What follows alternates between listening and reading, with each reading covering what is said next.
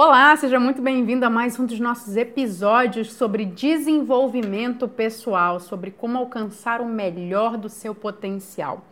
E o tema de hoje é autoconfiança. Como trabalhar, desenvolver a autoconfiança, o que é essa tal de autoconfiança e o que, que é influenciado por ela e no que ela influencia. Eu sou Mayara Cansanção, psicóloga, e mais uma vez eu quero te dar as boas-vindas por você estar aqui desenvolvendo a você mesmo. Muitas vezes a gente se pega desenvolvendo outras pessoas, sendo bom para outras pessoas, mas esquecendo da gente. Inclusive, não tem autoconfiança aquele que acredita mais do, nos outros do que no seu próprio potencial. Aquele que fala, vai lá, você consegue, mas não acredita que é capaz de fazer. Vamos entender do começo, então? De onde surge? Como começa a autoconfiança?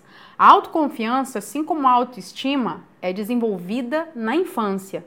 E se você ainda não sabe o que é autoestima, esse vídeo aqui vai ficar muito mais fácil para você quando você souber o que é autoestima. Então a gente tem um vídeo aqui no canal só sobre autoestima para você entender como é, de onde se forma, onde que ela atrapalha a sua vida, que prejuízo ela pode trazer se ela não for bem desenvolvida e no que que ela impulsiona a sua vida, no que que ela alavanca a sua vida. Então, se você ainda não assistiu esse vídeo, eu te recomendo assistir até para poder entender melhor esse vídeo aqui. Eles não são necessariamente de ordem obrigatória, mas são extremamente complementares e a autoestima é um influenciador direto da autoconfiança quando ela está prejudicada. Por trazer uma imagem distorcida de quem você é, ela pode atrapalhar o desenvolvimento da tua autoconfiança também. Então aproveita inclusive para curtir aqui o canal, poder acompanhar, ativar os lembretes para ser avisado dos próximos momentos onde tiver vídeo novo no ar, combinado? Então vamos lá ao nosso tema de hoje, autoconfiança que é desenvolvida, como eu vinha dizendo, durante a infância. A diferença do processo de como desenvolve a autoestima é que aqui um fator chave para o desenvolvimento ou não desenvolvimento da autoconfiança são os pais, a forma como eles super protegem os filhos. Filhos super protegidos têm dificuldade em desenvolver a autoconfiança. Por quê? Esse excesso de proteção faz com que o filho não se arrisque, tenha muitas dificuldades em tomar decisões. Eles estão sempre esperando que os pais digam o que eles tenham que fazer. Ou eles muitas vezes até querem fazer, mas pela proteção, esse mecanismo de proteger demais acaba fazendo com que o freio de mão deles, do, da atitude deles, seja puxado. Como que eu vou me relacionar bem com a vida? Como que eu vou melhorar as minhas relações, a minha performance, seja no estudo, seja no trabalho, se eu não pude me arriscar muito? Então, se naquele primeiro momento você não se arriscou demais, chances são de que a sua autoconfiança sofreu consequências desse desse o que aparentemente é um benefício né, de proteção, e a proteção ela é um benefício até uma determinada escala, depois ela vem a ser uma hiperproteção, e aí sim a gente tem um processo muito mais tóxico no desenvolvimento do ser humano. A hiperproteção acaba me fazendo não arriscar, e se eu não arrisco, eu não sei como é viver, se eu não sei como é viver, como que eu vou ajustar determinados tipos de comportamento, uma vez que eu não sei. Eu não sei como me desenvolver, eu não sei o que ajustar, eu não sei onde eu acerto, eu não sei aonde eu erro. Logo, a minha confiança pode acabar sendo prejudicada e lá na frente, quando eu vier me colocar em situações desafiadoras, posso me sentir ali um pouco acuado, até sem vontade de me colocar para fora, me colocar para o mundo, me colocar nesses novos desafios. Então, se eu tive essa infância super protegida, eu acabo trazendo fortes consequências para não desenvolver essa autoconfiança. Então, esse é um primeiro ponto, saber de onde surge. Vamos entender quais são os malefícios de você então não ter essa autoconfiança desenvolvida. O primeiro deles é não se colocar em novos desafios na vida, uma vez que você se sente inseguro. Porque como você não não pegou esse manejo do que é viver, do que é acertar, do que é errar, do que é se expor, você acaba ali tendo essa dificuldade em se colocar à frente de determinadas coisas. Outro fator que pode prejudicar quando você não tem uma autoconfiança desenvolvida é a sua tomada de decisão. Quando estamos inseguros, temos dificuldades em tomar decisões. Pessoas inseguras têm mais dificuldade ainda, porque já é de sua natureza e ouça, quando eu digo de sua natureza, de sua natureza atual, desse momento, porque não foi desenvolvida. Não quer dizer que é permanente. É de sua natureza nesse momento não ter essa segurança trabalhada. Por isso, ela vai estar sempre se sentindo muito indecisa, muito confusa. Um processo onde envolva tomar uma decisão pode ser muito angustiante e pode até gerar ansiedade, que vem a ser possivelmente o medo em tomar uma decisão A e não conseguir lidar com as consequências, ou a B e não conseguir lidar com as consequências. Ou mesmo tomar uma decisão se arrependendo do que deixou ir. Porque um ponto importante quando a gente toma uma decisão é porque não é só sobre segurar algo, é sobre soltar algo também. Então, quando eu decido essa profissão, eu abro mão de uma série de outras. Quando eu decido essa pessoa, eu abro mão de uma série de outras.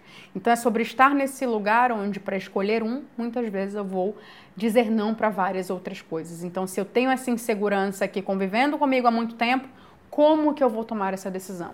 E aí você pode ter um outro fator que pode atrapalhar quando você não tem autoconfiança e já emendando com essa indecisão, que é a procrastinação.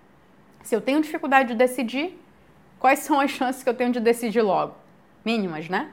É só a gente pegar até por um processo lógico. Então, chances são que a gente vai procrastinando, vai adiando a tomada de decisão. E às vezes, sabe o que acontece? A vida acaba decidindo por nós. Quando eu digo a vida, né, parece até que a vida vem e, e, entra aqui numa corporificação, é uma pessoa e decide por você. Não, eu quero dizer que às vezes o tempo ou o prazo foi esgotado acaba decidindo por você e você já não tem mais como tomar uma decisão. E para algumas pessoas que têm essa dificuldade, chega a ser até um alívio. Pronto, eu não tenho mais opção. Só ficou a opção B mesmo, então eu vou me guiar na opção B. Só que aí essa pessoa não vai ter uma vida guiada, conduzida para onde ela quer. Ela vai estar tá sendo levada para uma vida baseada na sua procrastinação, que vem também a ser um sabotador, você ficar ali adiando um processo. Que sabotador é esse, Mayara? Sabotador esquivo. Se eu estou sempre procrastinando, adiando, não me posicionando, eu estou o quê? Me esquivando me esquivando de assumir o controle da minha própria vida, me esquivando de arcar com as consequências das decisões que eu tomo, me esquivando de abrir mão do que eu não estou escolhendo e tendo que lidar com isso. Se tem uma grande dor que o ser humano traz é ter que lidar com as consequências das suas ações, especialmente as pessoas que não são que são adultas, mas que não têm uma mentalidade adulta, ainda têm uma mentalidade muito infantilizada então, lidar com as consequências do que eu deixei ir, do que ficou para trás, fica sendo muito doloroso. E aí fica vivendo uma vida remoendo o que deixou passar, trazendo um discurso de mágoa consigo mesmo, de arrependimento, de será que eu fiz o certo? Será que eu escolhi pelo caminho certo? E esse será se não só traz aí uma corrente do passado que parece que você vai levando ali aquelas bolas, sabe, de ferro amarradas numa corrente na sua perna que você vai trazendo, você vai carregando, você vai puxando. Não só traz essa âncora com o passado, essa corrente pesada do passado, como ainda é projetada num futuro desastroso. Então ainda pode projetar aí, pode desenvolver uma possível ansiedade de minha nossa, para onde a minha vida está indo? Será que as coisas vão dar certo? Eu, estou, eu, me sinto inseguro, me sinto acuado diante das situações. Então percebe o quanto é complicado o indivíduo que não tem autoconfiança conseguir apostar até no dia de amanhã. Se eu não confio em mim, como que eu vou conseguir, inclusive, confiar na outra pessoa? Eu desenvolvo aqui um problema sério com confiança, com confiar, com se apoiar, com, ok, é isso aqui que temos, é isso aqui que eu decido, então deixa eu arcar com as consequências disso. E aí eu quero te trazer à luz um processo importante, um componente importante para tua autoconfiança, que é a autoestima. Eu não vou detalhar como eu detalhei no vídeo anterior. Que eu vou falar aqui da tua autoestima relacionado à autoconfiança é que fica muito mais fácil desenvolver a autoconfiança quando você tem uma autoestima desenvolvida também. Quando você tem uma autoestima prejudicada, que você se avalia mal, que você não tem apreço por você mesmo, que você se desvaloriza, como que você vai desenvolver a autoconfiança? Então, a autoestima tem sim influência direta na tua autoconfiança. A tua autoestima, que é quem você é, influencia em como você faz as coisas. Mayara, mas eu posso desenvolver a minha autoconfiança sem desenvolver a minha autoestima? Pode, com certeza. Você pode virar o melhor diretor de uma empresa super confiante, super determinado, tomador de decisões, que arca com as consequências do problema, mas quando você é colocado em contraste com quem você é, com a preço que você tem por você mesmo, você meio que se desmonta. Então é possível desenvolver sim, mas você fica muito mais fragilizado. Eu recomendaria você desenvolver os dois, senão você vai ficar igual um saci, você desenvolvendo um lado só. Então desenvolve os dois lados. Por quê? Seja sobre quem você é, seja sobre o que você faz, você se sente confortável com essas duas situações. Pessoas que desenvolvem muito autoconfiança, toda vez que o discurso tende para a sua vida pessoal, elas tendem a se esquivar. São pessoas que, inclusive, muitas vezes colocam no trabalho um depósito muito forte de toda a sua energia vital. Passam mais tempo no trabalho para não ter que olhar para a própria vida, para os destroços da própria vida. São pessoas que geralmente se relacionam mal com outras pessoas, têm relacionamentos amorosos desastrosos, têm dificuldade em criar os próprios filhos, têm dificuldade nas relações. Por quê? Porque a autoestima é prejudicada.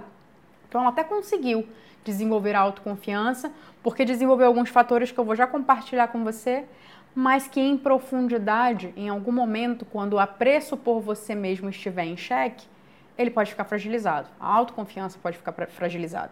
É como eu levantar uma parede de tijolos sem ter um bom alicerce. Então eu recomendo que você alicerce a sua vida, quem você é, na sua autoestima e levante a sua parede de tijolos baseado na sua autoconfiança, bem, bem levantado, nessa parede bem levantada, porque as duas coisas se complementam. Como que desenvolve a autoconfiança, então? Se minha autoconfiança é o meu fazer, é minha capacidade de ação, de entrega, eu consigo medir até com muito mais facilidade do que a minha autoestima, que é mais intangível. A minha autoconfiança, então, ela é desenvolvida uma vez que eu entrego muito bem aquilo que eu me proponho a fazer. Então, vamos levar para o seu ambiente primeiro profissional.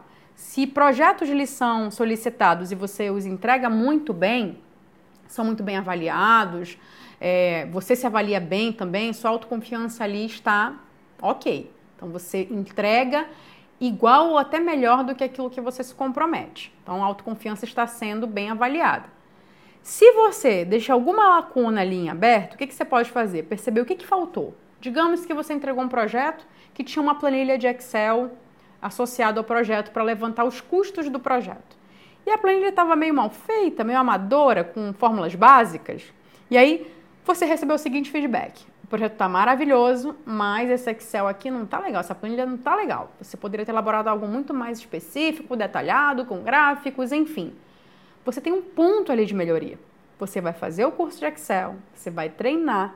O treino envolve repetição e ao treinar, repetir, você vai colocar em prática e vai ajustar até que você desenvolva o ciclo da maestria.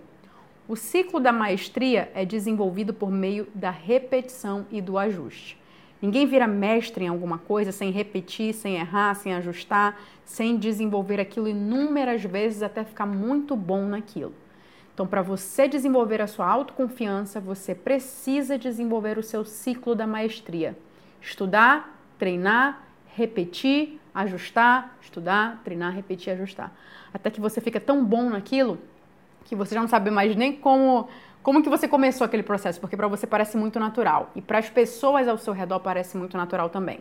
É aquela pessoa que tem uma habilidade gigantesca em falar em público e quando ela fala assim: "Não, mas com 15 anos eu tinha dificuldade". Ou como, por exemplo, quando eu conto num treinamento de oratória, que até 26 anos eu tinha muita dificuldade em falar, quanto mais em público. E quando eu conto isso, as pessoas não acreditam. Porque me veem com a habilidade de falar e falam: como que ela tinha essa dificuldade?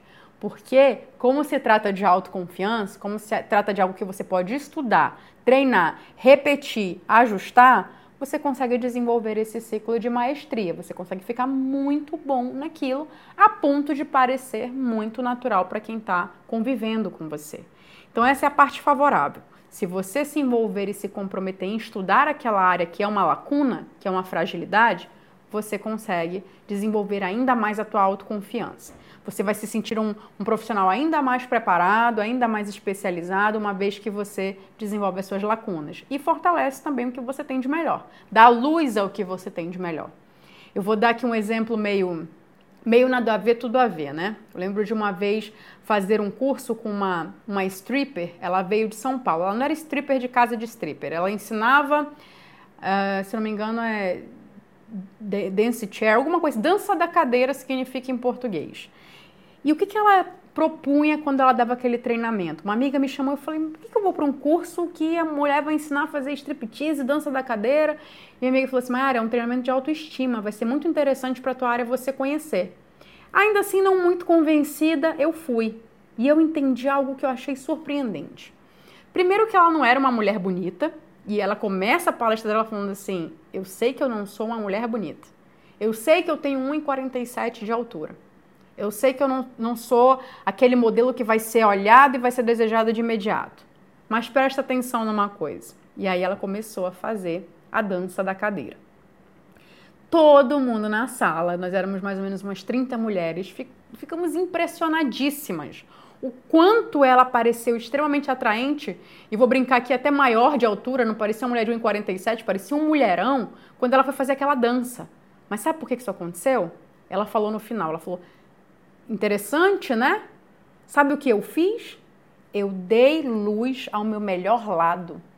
Se eu me sinto é, mal com a minha barriga, por que, que eu vou mostrar a minha barriga? Por que, que eu vou dançar mostrando a minha barriga? Se eu gosto da minha perna, então eu vou mostrar as minhas pernas. Eu só fiz dar luz ao que eu tenho de melhor. E aí veio um, outro ensinamento que eu achei muito interessante. Valeu ter ido lá, isso já faz mais ou menos uns 12 anos, e eu estou contando para você essa história hoje porque eu ainda lembro disso.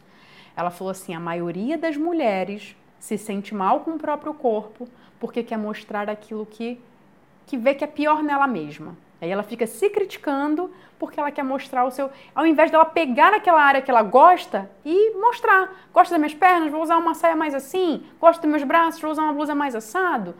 E eu falei, nossa, que interessante, né? Ela não só mostrou pra gente, como ela agora está tá trazendo o entendimento disso. A autoconfiança também pode ser elaborada dessa forma você não só vai trabalhar nas suas lacunas, você vai pegar o seu melhor lado. Já que eu sou o melhor apresentador da sala e não sou o melhor cara do PowerPoint, eu vou dividir esse trabalho em grupo pedindo para o meu colega fazer o PowerPoint, já que nesse momento não dá para eu desenvolver essa habilidade de criar uma apresentação e eu vou ficar com a parte da apresentação em público. Aí ele estuda lá o PowerPoint que o colega fez, a apresentação, e chega lá na frente, dá um show e a equipe tira 10. Por quê? Cada um fortaleceu o que tinha de melhor. Peter Drucker traz essa fala. Peter Drucker, quando ele fala assim, pare de ficar só olhando para aquilo que você tem de ruim. Se você não foi o melhor aluno de português, para de ficar batendo no português o tempo inteiro se você é o cara na matemática. Fortalece a tua matemática. Fortalece o teu lado especialista. Se você é muito bom nisso, por que, que você vai ficar batendo cabeça com que você não é tão bom? Então, esse é um ponto muito relevante também que a gente pode considerar quando vai desenvolver a autoconfiança. É pegar o que eu tenho de melhor e colocar ainda mais luz nesse lado. Porque se eu tenho mais habilidade com uma área, eu vou ser um gestor de marketing. Se eu tenho mais habilidade com outra, eu vou ser um gestor de finanças. Estou dando um exemplo que são habilidades distintas que podem ser muito bem aproveitadas. Quando a gente fala de autoconfiança, nós não falamos de alguém que vai ser bom em tudo mas nós, mas nós estamos falando daquele indivíduo que se sente confiante naquilo que está fazendo. Quando o assunto é psicologia, eu, Mayara, me sinto confiante. Mas quando eu vou conversar com alguém sobre engenharia, eu escuto muito mais do que falo, porque é uma área que eu não entendo, que eu não domino. Então percebe que autoconfiança não é sobre ser bom em tudo, mas sobre aquilo que você se propõe a entregar, você dá o seu melhor. Um outro ponto relevante que eu quero que você compreenda sobre a autoconfiança é que de repente você pode se sentir muito bem já na posição que você ocupa. Muito confiante, domino todos os processos, está maravilhoso, faço muito bem. Aí vem o teu líder e te muda de área, porque ele acha que você é muito bom e você merece um novo desafio. E você prontamente vai porque você também sente que está precisando de um novo desafio. Só que quando você chega nessa nova área, você se vê o que eu chamo de um bebê. Enquanto na outra área eu já era super maduro, sabia de tudo, como conduzir tudo, nessa área eu me sinto leigo, como um bebê, como alguém que ainda está no processo zero da maturidade dessa nova área. Isso vai acontecer. O que quer dizer que a tua autoconfiança ela é volátil, ela vai depender da condição que você estiver inserido. Você já dominava, vamos supor aqui, gestão de qualidade. Quando você é colocado em gestão de planejamento estratégico, você se sente ali com a tua autoconfiança abalada fica tranquilo e respeita o ciclo da construção da autoconfiança. Treino, repetição, ajuste, Treino, repetição, ajuste. O que você vai precisar saber é aonde focar. Esse é o primeiro ponto-chave para a autoconfiança ser desenvolvida. O que exatamente eu preciso desenvolver? Uma vez que você sabe, busque o melhor treinamento. E o melhor treinamento não é o melhor treinamento do mercado. O melhor treinamento é o que você pode pagar naquele momento. Pelo menos você sobe um degrau e depois outro degrau e depois outro degrau. Outro dia eu ouvi de uma paciente assim: Nossa, eu quero muito ser gestora de planejamento estratégico. E eu já conheço a melhor instituição de planejamento estratégico no Brasil. Mas o treinamento é muito caro. Custa 60 mil reais e eu sou uma analista júnior, eu não consigo pagar. Ficaria muitos anos, mesmo que eu fosse parcelar esse treinamento. Aí eu virei para ela e perguntei: quem faz esse treinamento? Ela falou: ah, os gerentes. Os gerentes da empresa que eu estou fazem esse tipo de treinamento. Eu falei: você já está nesse lugar? Já é esse treinamento que você tem que fazer? Às vezes a gente acha que para ser o melhor do mercado a gente tem que fazer o melhor treinamento. Só que a gente chega lá nesse melhor treinamento e não está nem preparado para receber aquela quantidade de informações. É você chegar na escola, não saber escrever e começar querendo formar frase. Você tem que começar pelo A e O dessa área. Dominei o básico, agora eu vou formar sílabas. Dominei as sílabas, vou formar palavras, e vou formar frases, e vou formar redações. Eu vou ficar muito bom em redação. Mas até você ficar muito bom em redação, você precisa pelo menos saber escrever direito entender o básico da gramática, ou formar pelo menos uma sílaba, ou saber escrever. Percebe que quando a gente vai detalhando, a gente vai percebendo que tem um marco zero, um, dois, três, e você vai vendo que tem cada degrauzinho. O melhor treinamento para você não é o melhor treinamento do mercado. É o que vai atender a tua necessidade agora. Por isso que eu digo que o ponto-chave da autoconfiança é você reconhecer aonde você está e o que, que você precisa treinar. A partir desse entendimento, você vai buscar o treinamento certo, você vai investir o seu tempo ali, você vai praticar. Né? Quando eu digo treinar, é investir ali o tempo assistindo o treinamento. Praticar é colocar ali na ação. Repetir é colocar na ação com repetição. Ajuste é ajustar essa repetição de uma maneira melhor. E para você melhorar essa forma, você precisa se dar feedbacks. Fiz bem feito? Poderia ser melhor? Tem algo que eu possa colocar aqui que vai melhorar ainda mais a minha entrega? Tem algum ajuste que possa ser feito? E se você se sentir confortável, pedir feedback de outras pessoas também. Mas aí vem um ponto importante para desenvolver uma autoconfiança sólida e assertiva. Peça feedbacks de quem é especialista naquela área.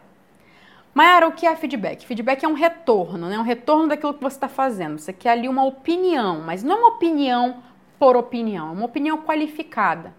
É um feedback. Então, o feedback, ele tem que vir de um especialista.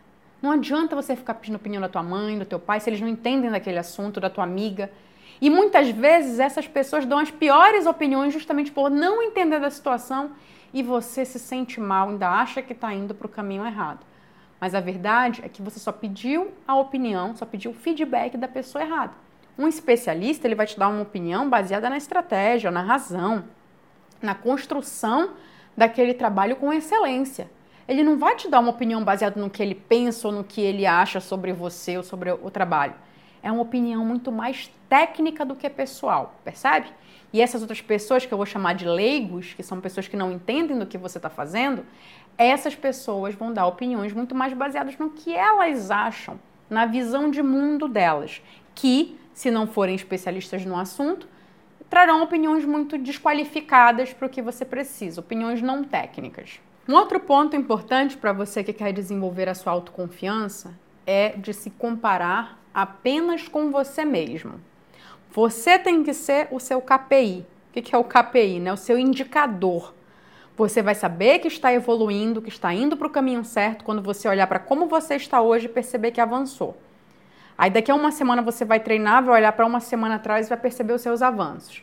Para isso é muito importante você metrificar o que você quer mudar. Para você metrificar, você tem que especificar. Eu quero ficar muito bom em Excel. O que é muito bom em Excel? Muito bom é muito vago. É saber fazer a planilha tal, é saber fazer o cálculo tal, é saber fazer uma planilha em meia hora, que eu já estou levando duas horas. Essa pode ser uma métrica também, a métrica de tempo. O tempo, ele é uma característica, ganha tempo, né? Aquele que desenvolveu a habilidade. Quem não tem habilidade pode fazer a mesma coisa sem levando o dobro, o triplo do tempo. Ou muitas vezes fazer a mesma coisa sem perceber o que, que podia ajustar para ganhar tempo. Ou seja, essas pessoas não criam métodos. Quem geralmente fica muito bom em algo, cria o seu método. E o seu método não precisa ser igual ao de ninguém. Por isso que eu falo, compare-se com você mesmo. Se você começa um processo inicial de desenvolver a autoconfiança, compare-se com você mesmo. Ao, ao, se comparar com você mesmo, você vai perceber com o tempo que você desenvolveu o seu próprio método, um método pessoal. E esse método vai funcionar para você. E é isso que importa. Você não está dando aula de autoconfiança. E se você estiver dando, fala o que eu estou falando. Pede para cada um desenvolver o seu modelo individual. Porque muitas vezes, na necessidade de se encaixar no modelo do outro, a gente fica ali se torturando muito mais do que se desenvolvendo. Quando, na verdade, quando diz respeito à forma como você faz, que é muito mais característico de quem você é, da personalidade que você coloca ali naquela situação, é o seu jeito de fazer. O, o, mestre, quem fica mestre em algo, aprende com alguém, repete o modelinho by the book, lê a cartilha certinho e depois cria um método próprio. Porque você vai perceber que, ah, por exemplo, eu sou mais diurna, então para mim é mais interessante estudar de manhã mas o meu treinador me ensinou a estudar de noite. Ok, de noite funcionava para ele. Aprendi do jeitinho que ele me ensinou e agora eu vou adaptar as minhas necessidades. No caso, estudar de manhã. Então você vai percebendo como funciona para você. Para mim, Mayara, por exemplo, eu leio vários livros ao mesmo tempo. Super funciona para mim. Se eu, se eu, indicar isso para algumas pessoas, elas vão falar assim: nossa, eu fico confusa, eu fico perdida, eu perco as ideias, fica tudo solto, eu fico angustiada, me gera ansiedade. Percebe? Mas funciona para mim. Se para o outro funciona ler um livro por vez, leia um livro por vez. Não misture os conteúdos. Da mesma forma, se para outra pessoa funciona misturar os conteúdos e criar associações, faça dessa forma. Pegue modelos que já funcionam para você pelo hábito do seu pensamento, pela forma como você se relaciona com o mundo. Eu tenho uma relação mais geral. Funciona para mim criar mapas gerais dos meus estudos. Pessoas que são mais específicas vão ter dificuldade com panoramas gerais. Elas vão gostar de detalhes, de especificidade. Então, adapte o um método ao que funciona para você. Dessa forma, você não só vai desenvolver a sua autoconfiança, como você vai desenvolver um método de aprendizagem pessoal. E uma vez que você eh, cria esse método e você replica em outras áreas na sua vida, você vai conseguir consumir conteúdo ou desenvolver a sua autoconfiança com muito mais velocidade. Então, se você estava numa determinada função e foi transferido de função, ok. Se angustiou no primeiro momento, se desesperou, passou esse momento, agora deixa eu listar aqui o que, que eu preciso aprender, com quem que eu preciso aprender e começar a colocar esse aprendizado em prática. Dessa forma, em dois, três meses, seis meses, dependendo da complexidade da área que você está se colocando, você vai virar o próximo especialista nessa área. E aí vai ser um momento que a vida vai te dar ainda um novo desafio e aí você vai ter que novamente zerar o processo da sua autoconfiança, construindo novamente tijolinho por tijolinho, porque lembra que eu te falei, a autoconfiança é volátil, então dependendo do cenário que você estiver sendo colocado, você vai precisar criar todo esse processo de novo. Logo você percebe o quê? Que disposição é a palavra-chave para desenvolver a tua autoconfiança. Você tem que ter treino, se tem que ter repetição, se tem que ter ajuste, então precisa ter o quê?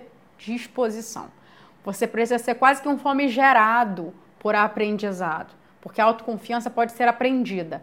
A autoestima também, como eu falei na aula de autoestima, mas ela é muito mais sobre práticas de como você se coloca na vida.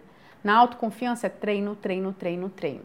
Então é muito importante que você tenha essa clareza e convide essa disposição para vir, porque vai ser extremamente importante e necessário. Então eu quero fechar essa aula te falando que nada melhor do que desenvolver a tua autoconfiança para você melhorar nas suas relações amorosas, pela habilidade em se relacionar, na sua profissão, pela habilidade em desenvolver com maestria aquilo que você se propõe a fazer. Porque a verdade é que é muito gostoso quando a gente olha para nossa entrega e fala: "Isso eu fiz e foi bem feito". E além da gente poder se validar, por que não também ouvir essa validação de outras pessoas? Nossa, como é gostoso esse bolo que você faz, como é, é bem feito esse trabalho que você faz. Então, é muito legal para a gente conseguir perceber que aonde a gente colocou energia, houve um bom resultado.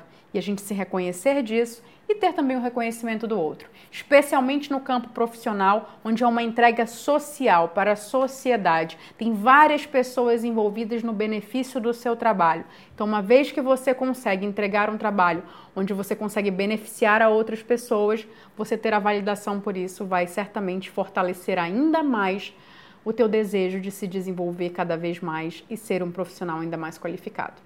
E a gente se vê num próximo vídeo sobre desenvolvimento pessoal. Para mim foi um prazer estar aqui com você nesse momento. Eu espero que a sua confiança seja ainda mais desenvolvida a partir desse momento, desse entendimento. E deixa aqui um comentário do que, que você achou dessa nossa aula, como que tá a sua autoconfiança. E a gente se vê no próximo vídeo. Até mais!